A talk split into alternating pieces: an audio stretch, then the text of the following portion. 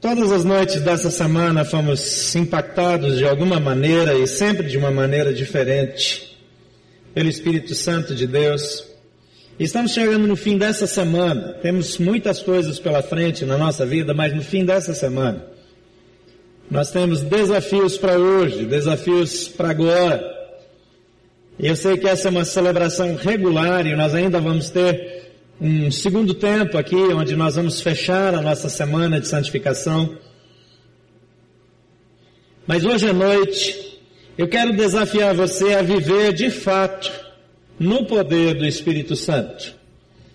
A Bíblia fala que o Espírito Santo foi enviado, ele foi derramado por Jesus e ele veio para ficar e já não é mais, como ouvimos da Edmeia, aquele movimento do Espírito Santo de antes de Jesus, em que ele vinha e, e se manifestava através de alguém, depois ia embora de novo para lá para a dimensão dele e eventualmente ele aparecia de novo. Não, ele veio para habitar conosco. Jesus disse que ele estaria conosco, que ele seria o nosso ajudador que ele nos faria lembrar aquilo que Jesus ensinou, que ele seria o nosso guia. Ele disse para os discípulos: vivam no poder do Espírito Santo. Talvez você tenha vindo aqui pela primeira vez nessa noite e falar sobre viver no poder do Espírito Santo não faça muito sentido para você. Ocorre que a Bíblia diz que nós somos seres espirituais. E aí Deus colocou em nós um espírito que se, que se conecta com o Espírito Santo de Deus. E essa conexão é possível para todo aquele que crê em Jesus Cristo como Filho de Deus. Todos aqueles que decidem entregar a sua vida para Jesus podem e são orientados a viver cheios do Espírito Santo e a se encherem dele continuamente. Lá em Atos, no capítulo 1, versículo 4 a 9, diz assim: Certa ocasião, enquanto comiam, enquanto comia com eles, deu-lhes esta ordem: não saiam de Jerusalém, mas esperem pela promessa do meu Pai, da qual lhes falei. Pois João batizou com água, mas dentro de poucos dias vocês serão batizados com o Espírito Santo. E então os que estavam reunidos lhe perguntaram, Senhor, é nesse tempo que vais restaurar o reino de Israel? E ele lhes respondeu, não lhes compete saber os tempos ou as datas que meu Pai estabeleceu, pela sua própria autoridade, mas receberão poder quando o Espírito Santo descer sobre vocês e serão minhas testemunhas em Jerusalém, em toda a Judéia e Samaria e até os confins da terra. E tendo dito isto, foi elevado às alturas enquanto eles estavam olhando. E uma nuvem o encobriu da vista deles. No Evangelho de Marcos, capítulo 16, está registrado por um dos discípulos esse mesmo evento e ele tem, ele acrescenta alguns detalhes a essa narrativa, eu gostaria de ler com vocês também, Marcos capítulo 16, 14 a 20. Mais tarde, Jesus apareceu aos onze enquanto eles comiam e censurou-lhes a incredulidade e a dureza de coração, porque não acreditaram nos que o tinham visto depois de ressurreto. Havia algumas pessoas que estavam dando testemunho que tinham visto Jesus ressuscitado, e os próprios discípulos acharam que eles não estavam muito bem da cabeça, que tinha alguma coisa. E Jesus não se referia só aos eventos imediatamente anteriores, mas aos primeiros eventos, logo depois da ressurreição. E lhes disse: Vão pelo mundo e pregam o Evangelho a todas as pessoas, e quem crer e for batizado será salvo, mas quem não crer será condenado. E disse ainda: Esses sinais acompanharão os que crerem. Em meu nome expulsarão demônios, falarão novas línguas, pegarão em serpentes e se beberem algum veneno mortal, não lhes fará mal algum. Imporão as mãos sobre os doentes e estes ficarão curados. E depois de lhes ter falado, o Senhor Jesus foi elevado ao céu e assentou-se à direita de Deus. Então os discípulos saíram e pregaram por toda a parte, e o Senhor cooperava com eles, confirmando-lhes a palavra com sinais que acompanhar. Entre o versículo 19 e o versículo 20 de Marcos, existem algumas coisas que Marcos omitiu que estão registradas em Atos dos Apóstolos. Em que no dia de Pentecostes, no dia da grande festa de Pentecostes, em que boa parte do povo se dirigia a Jerusalém, E os doze estavam reunidos, os onze estavam reunidos, porque a essa altura eles eram só onze, e mais alguns discípulos estavam ali também. E naquele momento houve um rebuliço, houve um ruído, houve um movimento, alguma coisa fora do comum acontece. E aparecem sobre os apóstolos línguas como que de fogo. E eles começam a falar em línguas que não eram línguas que eles sabiam falar. Eles não falam aqui em línguas estranhas, mas falam em línguas estranhas para eles, porque eles falam um idioma que eles não conhecem, mas a Bíblia diz que as pessoas que vieram de todas as regiões compreendiam o que eles falavam no seu idioma materno, na sua língua materna. Então, embora aqueles galileus, maioria deles, incultos, com pouco estudo, estavam falando cada um um idioma estranho a eles, conforme o Espírito Santo concedia. Mas as pessoas que chegaram conseguiam compreender na sua língua materna e não no grego koine, que era o grego popular que usavam naquela época ali naquela região. E depois dessa manifestação, eles ficaram cheios do Espírito Santo e eles são questionados e alguns começam a dizer, ah, eles beberam muito vinho essa hora e, e finalmente Pedro faz aquele discurso extraordinário e uma multidão se converte, é batizado naquele dia, mas nesse processo, ali começa o movimento dos discípulos na direção das pessoas em cumprimento à ordem de Jesus. Porque ele diz: fiquem em Jerusalém, fiquem em Jerusalém, até que do alto sejais revestidos de poder. Quando a igreja de Jesus Cristo, quando os discípulos de Jesus não são cheios do poder do Espírito Santo, eles podem tentar expandir a obra de Jesus e podem até conseguir algumas coisas, mas o poder para transformar vidas vem de Deus por meio do Espírito Santo de Deus. E esse poder, aqui em Marcos, é descrito com algumas ações práticas. Ele diz: aqueles que passarem a crer quando vocês forem. Não é só na vida deles, não. Aqueles que crerem, aqueles que eventualmente receberem a mensagem do Evangelho, terão esses sinais na vida deles. Em meu nome, eles terão autoridade para expulsar demônios, falarão novas línguas pegarão em serpentes, e se beberem algum veneno mortal, não lhes fará mal algum, imporão as mãos sobre os doentes e estes ficarão curados. Veja que essas, esses sinais, essas manifestações sobrenaturais de poder aconteceriam no processo da obediência àquilo que Jesus ensinou. Vão em todos os lugares, em todas as direções e pregam o Evangelho. E se enquanto vocês estiverem fazendo isso, e naquela época isso era muito comum, uma serpente venenosa é, é, atacar vocês, isso não vai lhes fazer mal. E se alguém tentar envenenar vocês para acabar com a pregação do Evangelho, esse veneno não vai fazer mal. E, e se vocês orarem por uma pessoa que está endemoniada, ela vai ser liberta. E se alguém estiver enfermo, vocês vão impor as mãos e vão orar, e os enfermos serão curados. E, e ele vai detalhando um pouco mais, de uma maneira compreensível para aquelas pessoas, dentro das necessidades delas. Em outras palavras, isso aqui não limita o poder do Espírito Santo de Deus, mas diante dos prováveis problemas que eles teriam pelo caminho, o poder do Espírito Santo removeria e resolveria toda e qualquer situação.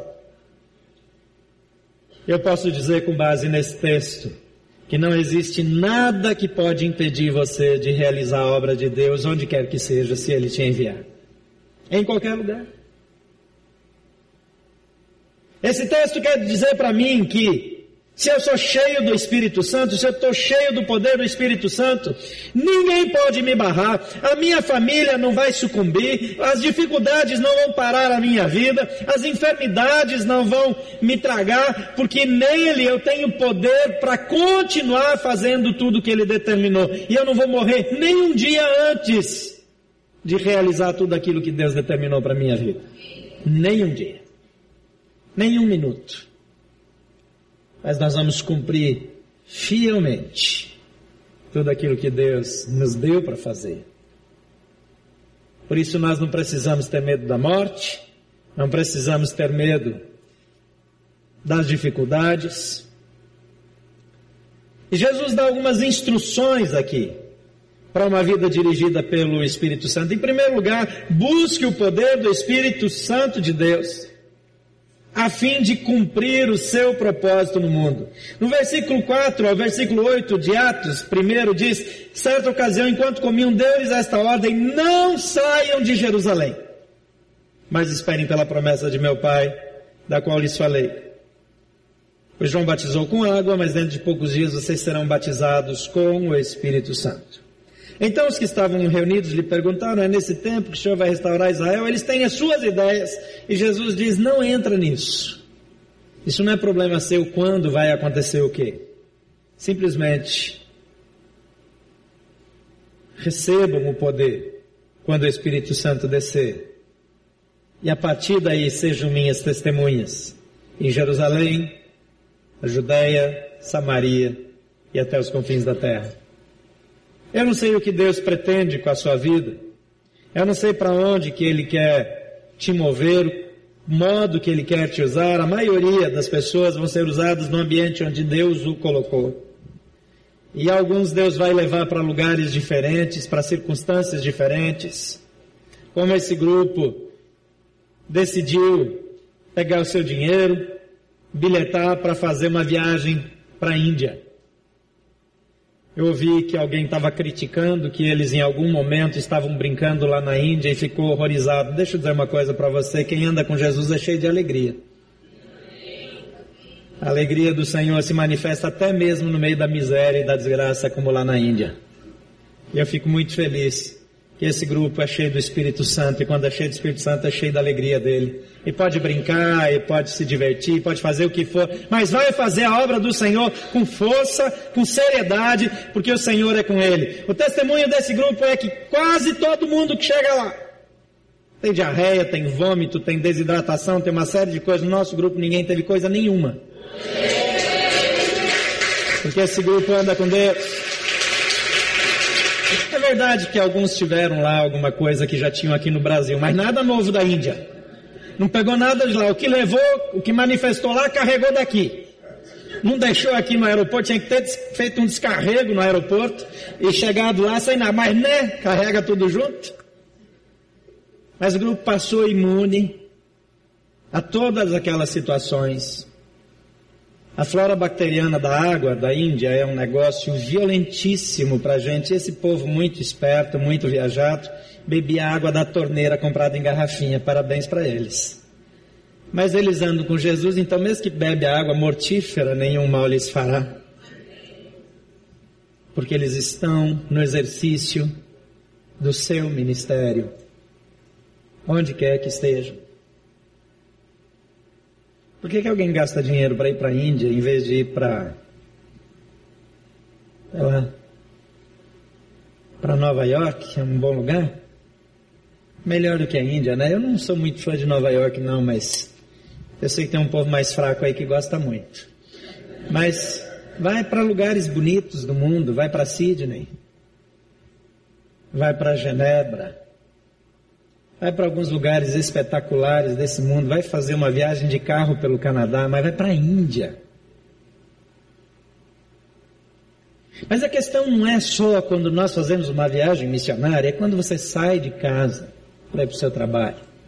Naquele lugar Deus quer usar você, mas se você não está cheio do Espírito Santo de Deus, o Espírito Santo já foi derramado, mas a Bíblia diz: enchei-vos, encham-se do Espírito Santo. Encham-se.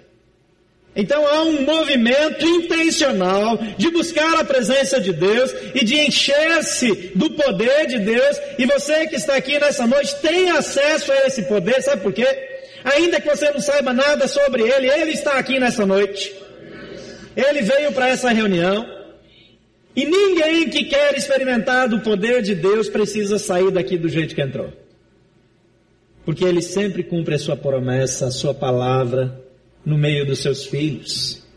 E Ele está disposto a cobrir a sua vida do seu poder. Então busque esse poder a fim de cumprir o seu propósito no mundo. Você foi criado por uma razão específica e Deus quer usá-lo dessa maneira espetacular. Eu queria ter uma voz que nem a do Samuel, assim. Já pensou eu pregando aqui com essa voz dele assim? Eu não consigo nem imitar, nem de brincadeira. Não dá certo. Mas do jeito dele, do meu jeito, do seu jeito, Deus vai nos usar por onde nós formos. E aquilo que falta em nós sobra em Jesus e Ele estando em nós, o seu Espírito em nós, nos dá poder e autoridade. E às vezes nós lutamos tanto e sofremos tanto. E o que Ele quer é que nós estejamos cheios do Seu poder. Então decida encher-se do Espírito Santo de Deus. E se você nunca recebeu o Espírito Santo de Deus, deixa eu dizer para você, Ele veio para essa reunião. Então esse é o momento. Não deixa para outro dia. Não deixa para quando tiver uma nova semana de santificação e avivamento. Não deixa para quando tiver uma nova proposta de jejum e oração coletivo. Jejum e oração coletivo precisa ser algo da minha vida pessoal. Isso precisa ser algo na minha normalidade, quando eu busco a Deus. Quando eu oro a Deus, quando eu clamo a Deus, não importa o jeito. Não tem uma fórmula, não tem um jeitão de orar. Eu converso com meu pai. E a Bíblia diz: e o teu pai que te vê no secreto te recompensará o seu quarto, seu lugar secreto, o seu tempo a sós com Deus, é tempo de encher-se do poder do Espírito Santo de Deus. Em segundo lugar, desenvolva intencionalmente a sua fé. Deus nos dá a fé, nós ouvimos essa semana que Ele nos dá uma fé básica, mas nós desenvolvemos essa fé. Nós crescemos, nós entramos num processo de desenvolvimento intencional e inteligente. Marcos 16, 15 e 16, Ele disse, vão pelo mundo todo e pregam o Evangelho a todas as pessoas e quem crer e for batizado será salvo, mas quem não crer já está condenado. A fé é acessível a toda e qualquer criatura, a todas as pessoas do mundo, e ele diz: espalhem essa notícia para todas as pessoas, inclusive para você que está aqui nessa noite, para você que nos acompanha pela internet. A fé em Jesus é acessível. Ele coloca em nós o dom da fé, em qualquer pessoa. Agora eu posso decidir crer ou não. E aí ele diz aqui na Bíblia: é Jesus falando. Ele diz: quem crê e for batizado, esse será salvo. Mas quem não crê, será condenado. Essa fé que salva, ela é desenvolvida quando eu reparto ela com outras pessoas. Quando eu compartilho, quando eu testemunho, quando eu chamo pessoas para também terem a sua vida restaurada. Eu sei que muitos de vocês tiveram casamentos restaurados. Muitos de vocês passaram por dificuldades que eram intransponíveis. Alguns de vocês foram curados de enfermidades que ninguém poderia fazer nada por vocês. E quando eu que passei por essa experiência sobrenatural, eu chego perto de alguém que precisa passar por essa mesma experiência, alguém que está enfermo, alguém que está desanimado, alguém que está com problemas no casamento, e eu conto a minha história, e eu oro por essa pessoa, eu reparto a minha fé e eu desenvolvo a minha fé.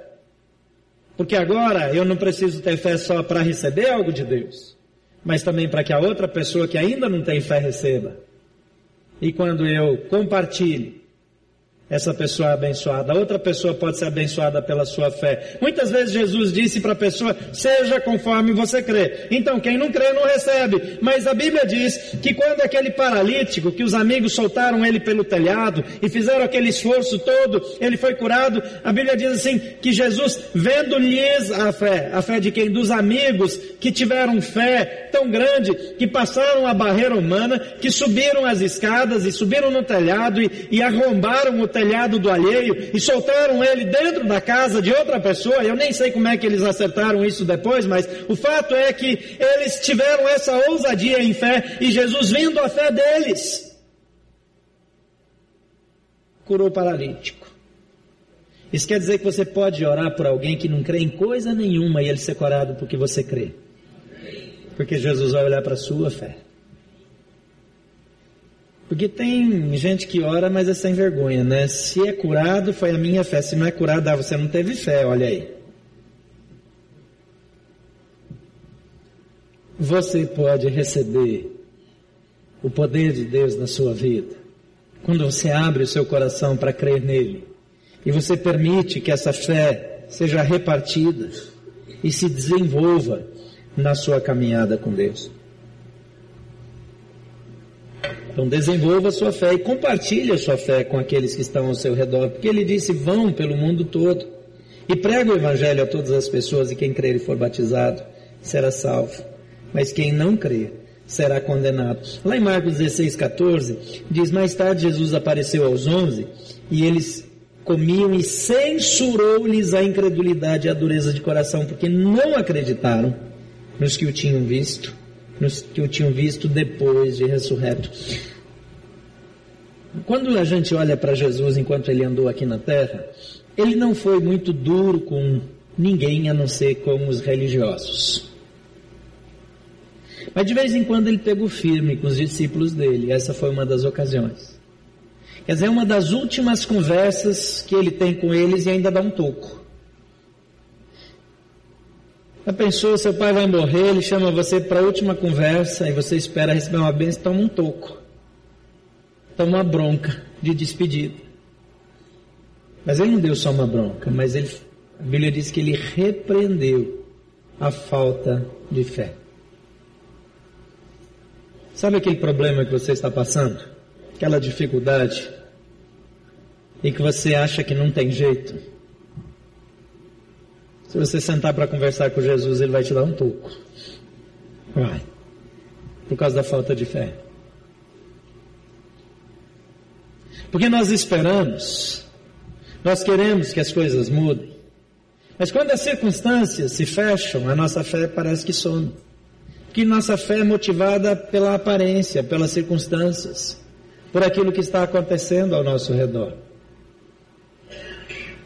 Mas Jesus disse: tenham fé em Deus. Tenham fé em Deus. Não há nada difícil demais para Deus.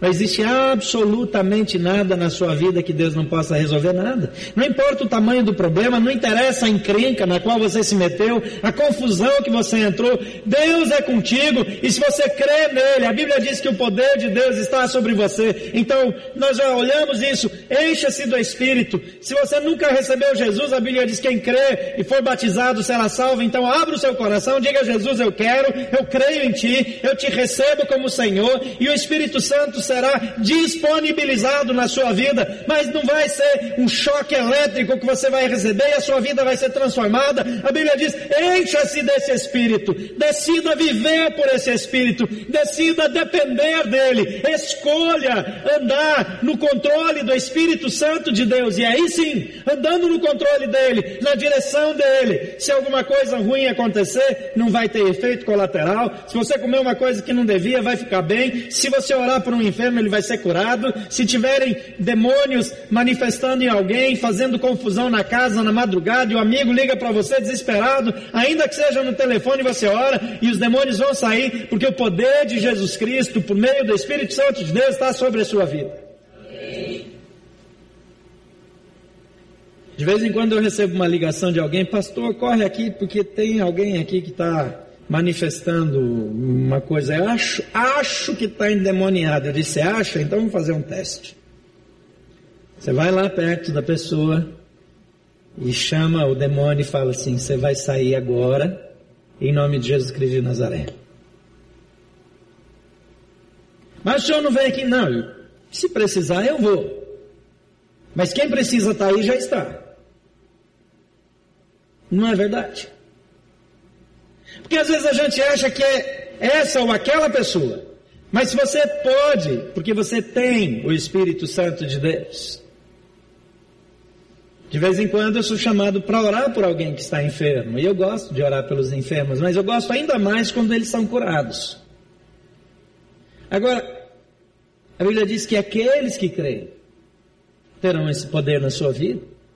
O poder do Espírito Santo. Não estou dizendo que não existem dons de curar, a Bíblia fala em dons de curar, mas aqui está dizendo que estes sinais acompanharão aqueles que crerem. Então eu preciso estar cheio do Espírito Santo de Deus. O problema prático disso é que se eu não me encho, se eu não me abasteço do Espírito Santo de Deus, eu vou ficando vazio dele. Lá na nossa casa, na geladeira, tem várias garrafas d'água para ficar na geladeira assim. E todo mundo lá de casa gosta de tirar a água daquela garrafa e beber a água gelada, mas nem todo mundo gosta de encher de novo a garrafa. Então, de vez em quando, eu chego lá para pegar água, para levar aquele copão de água assim para o quarto, porque antigamente eu dizia que todo velho levava água para beber, botar no criado mudo, porque à noite fica com a boca seca, né? Aí como a minha barba começou a ficar branca, eu mudei para Brasília, porque aqui até as crianças precisam beber água à noite, né? Aí mudou o conceito. E a pessoa que mais enche garrafa de água foi para a Índia. Então você imagina o que acontecia quando eu chegava na geladeira esses dias atrás. Eu chegava lá, tinha pouca água. Eu precisava encher. Nós gostamos de manipular o poder, porque a gente acha que daí a gente vai fazer o que a gente quer, e não é nada disso, é o que ele quer. Mas nós enfrentamos problemas, nós temos decepções, nós nos machucamos, nós descobrimos que nós cometemos erros na caminhada e nós começamos a olhar para essas coisas ao invés de olhar para Jesus. Então nós começamos a nos esvaziar. Então eu preciso ir para o meu quarto. Eu preciso ter tempo de comunhão. Eu preciso orar, eu preciso cantar, e lá eu posso cantar mesmo se eu for desafinado. Porque tem gente que só canta no chuveiro. Eu não sei qual é a graça de cantar no chuveiro. Eu nunca entendi qual é a, a moral de cantar no chuveiro. Mas tem gente que canta e canta alto e feio.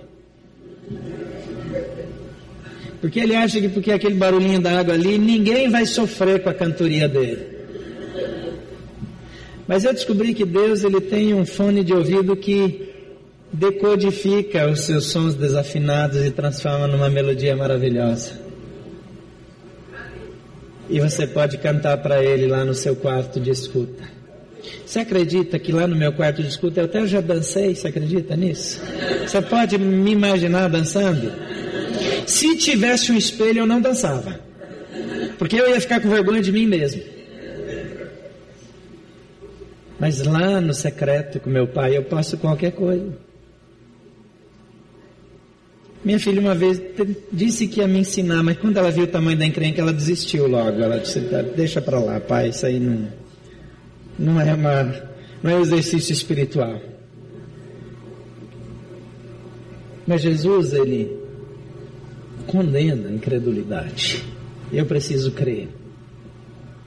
Eu preciso crer. Eu preciso exercitar a minha fé. E depois eu preciso repartir essa fé com as pessoas em meu redor. Em quarto lugar, vivencie o poder de Deus que está disponível para você. Aqui de novo, aquela parte dos sinais. E eu não quero falar o que eu já falei, mas quantas áreas da sua vida hoje precisam do poder de Deus? Olha para dentro de casa. Pensa na sua casa, na sua família, nos seus relacionamentos. Quantas coisas lá dependem de uma manifestação sobrenatural do poder de Deus? Alguns só precisam olhar para dentro de si, pensar na sua própria autoestima, na sua autoimagem. Precisa do poder de Deus. Alguns olham para os seus pecados e eles precisam do poder de Deus porque estão presos a uma condição de escravidão e não conseguem se libertar.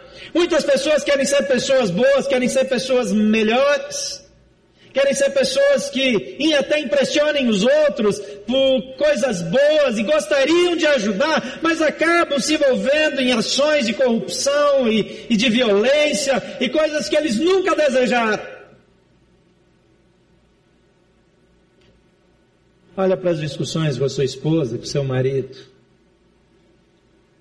Quanta coisa você disse, eu nunca mais vou fazer isso. Eu nunca mais vou dizer essas coisas. Eu nunca mais vou me comportar desse jeito, mas você não consegue. Precisa do poder de Deus.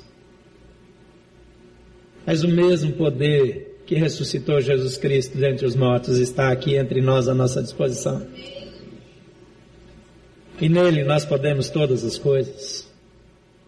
Nós podemos superar as dificuldades, nós podemos ir além nos nossos desafios, nós podemos romper barreiras, ultrapassar barreiras. Porque esse poder e as manifestações desse poder acompanharão, acompanharão os que creem. Você crê em Jesus? Você crê em Jesus? Então esse poder acompanhará você. E deixa eu lembrar você de uma coisa. A Bíblia diz que Deus não é homem para mentir, nem filho do homem para se arrepender. Se ele falou, ele fará. Se ele prometeu, ele cumpre. Amém? Amém? Nós precisamos crer nisso. E nós precisamos exercitar a fé. E nós precisamos dizer para nós mesmos: não é que a gente precisa convencer Deus, não. Porque Ele já nos deu o seu Espírito. Precisamos nos encher dele, nos revestir dele, viver assim. Em quinto lugar, Permita que a sua fé em Jesus determine o seu estilo de vida. O efeito aqui no versículo 20 de Marcos 16 é que então os discípulos saíram e pregaram por toda parte.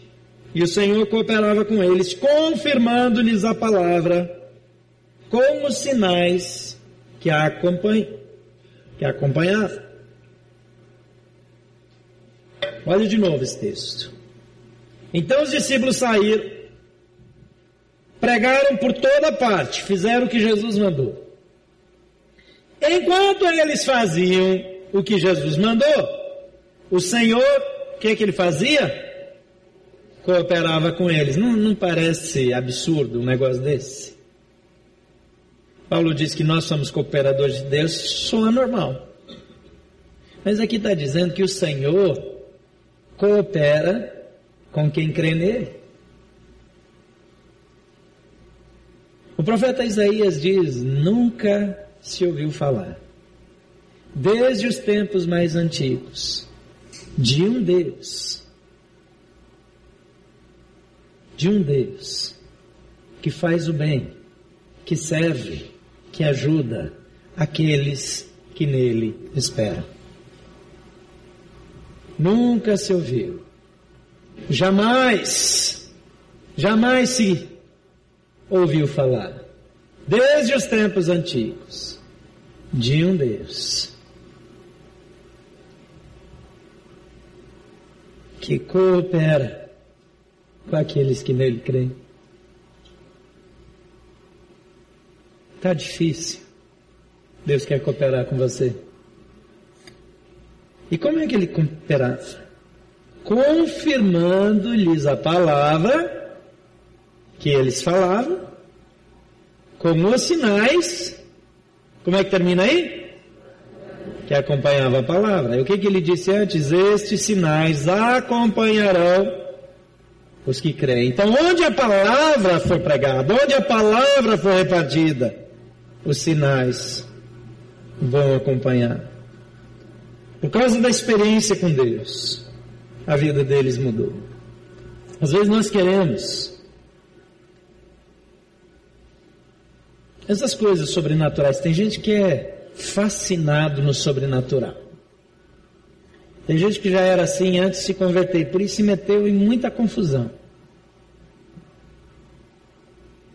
Então nós cremos e nós queremos várias manifestações sobrenaturais, mas não queremos mudar a nossa vidinha. Eu quero receber profecia, mas se aquela profecia diz que eu tenho que mudar um negócio desajeitado na minha vida, eu digo, não, não, não, não deixa. Eu quero o poder de Deus, mas eu não quero a palavra de Deus na minha vida, então não funciona.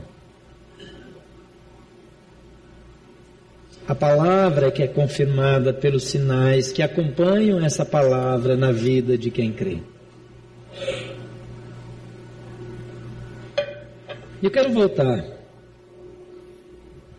para aquelas áreas onde nós precisamos de mudança. Porque você já percebeu que é muito fácil a gente perceber o que os outros precisam mudar? Quem é casado, levanta a mão. Tem muita gente casada aqui. Quem ainda está no Vale da Ingratidão, levanta a mão aí para saber. Quem tem esperança, ó, levantou a mão, vai casar, hein? Quem, quem ainda está solteiro aí, quer casar, levanta a mão, deixa eu ver. Tá, tá, tá, meio, tá meio difícil. Eu não vi desse lado aqui, tem gente para casar aqui também. Ah, muito bem, muito bem. Deus abençoe.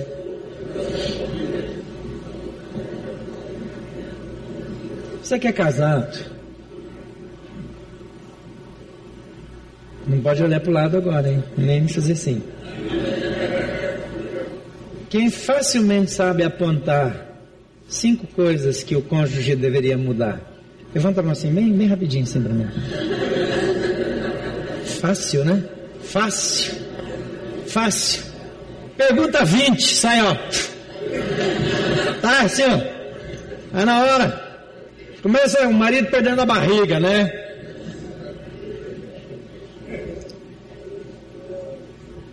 Mas quem sabe fazer essa lista de si mesmo? É mais difícil. É mais difícil. Porque nós temos dificuldade de admitir que às vezes quem tem que mudar somos nós. Às vezes a gente está orando para que Deus mude outra pessoa e Jesus está dizendo, mas por que, que vou mudar essa pessoa? Isso que ela tem não me incomoda. Então por que, que incomoda você?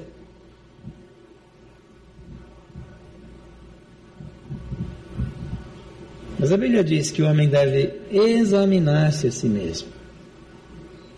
Quais são as coisas que precisam mudar na minha vida, na sua vida? Quais são as coisas que na minha e na sua vida deveriam ser diferentes do que são hoje? Quem reconhece que tem coisas que precisam mudar, mas não é assim, ah, eu tenho que mudar, no geral. Isso aí todo mundo sabe, tem que me mudar para uma casa maior e mais bonita. Não. Quem sabe que está cometendo erros, falhas, que, que deveria mudar, que gostaria de mudar, mas é difícil. Levanta a mão para saber. Que bom que quase todo mundo levantou a mão, né? O problema é que saber só não basta. O problema é que a gente precisa desse poder de Deus na nossa vida para mudar.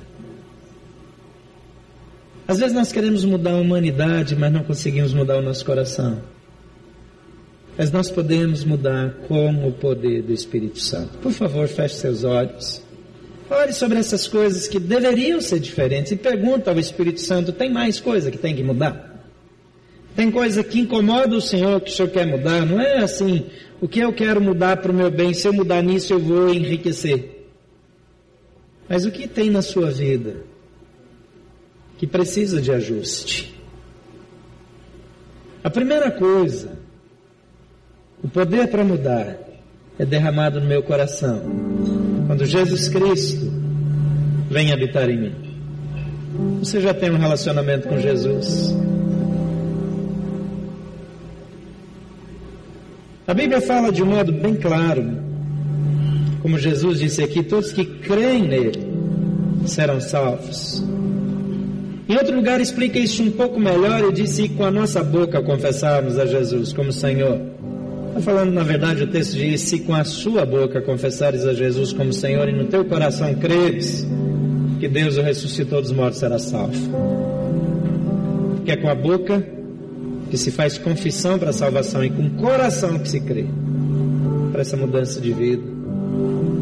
Então, a primeira coisa, eu declaro, Senhor Jesus, eu creio que Tu és o Filho de Deus que veio a esse mundo. Por amor de mim, a Bíblia diz que eu era culpado digno da condenação eterna, mas Jesus morreu no meu lugar. Ele assumiu a minha culpa para que eu pudesse ser livre de todo o efeito colateral do meu pecado, porque o meu pecado ficaria na conta de Jesus Cristo. Então, quando eu digo sim, Jesus, eu quero que tu entres no meu coração, É esse Jesus que me dá o Espírito Santo de Deus. Você já tem Jesus na sua vida? Se você quer receber Jesus nesse momento, eu quero orar por você enquanto eu oro. Eu gostaria que você levantasse a sua mão bem alto, bem alto, e deixasse a sua mão erguida durante toda a oração. Você que nos acompanha pela internet, em qualquer lugar do mundo, não interessa se tem alguém perto ou não tem ninguém, está sozinho, no quarto do hotel, você levanta a sua mão porque Jesus está aí olhando para você agora. Então, os olhos fechados, levanta a sua mão bem alto agora.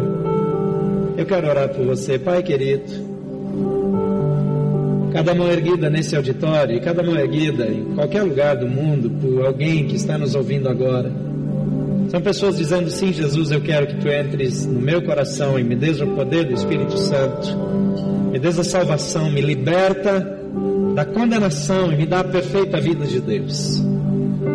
E a tua palavra diz que ao fazer isso, o Senhor ouve essa oração e responde. Então eu quero agora declarar a tua palavra sobre eles. O Senhor diz que quem crê e for batizado será salvo. Ó Pai, que eles possam crer em Ti.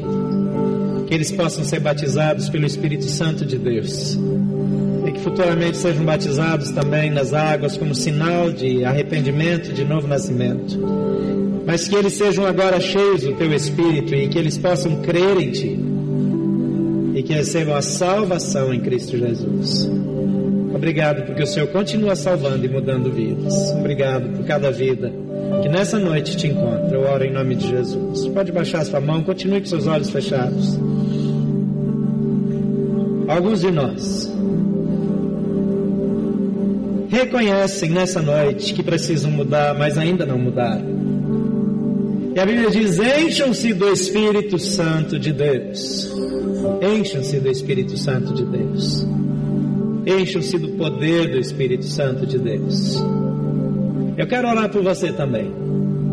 Se você quer ser cheio do Espírito Santo, para vencer os pecados, para vencer as tentações, para viver na sua vida a plenitude do Evangelho, eu quero orar com você. Jesus orou com seus discípulos. Numa certa ocasião, ele até soprou sobre eles e disse: Recebam o Espírito Santo. Agora, ele já nos deu esse Espírito. Mas a Bíblia diz: Encham-se desse Espírito.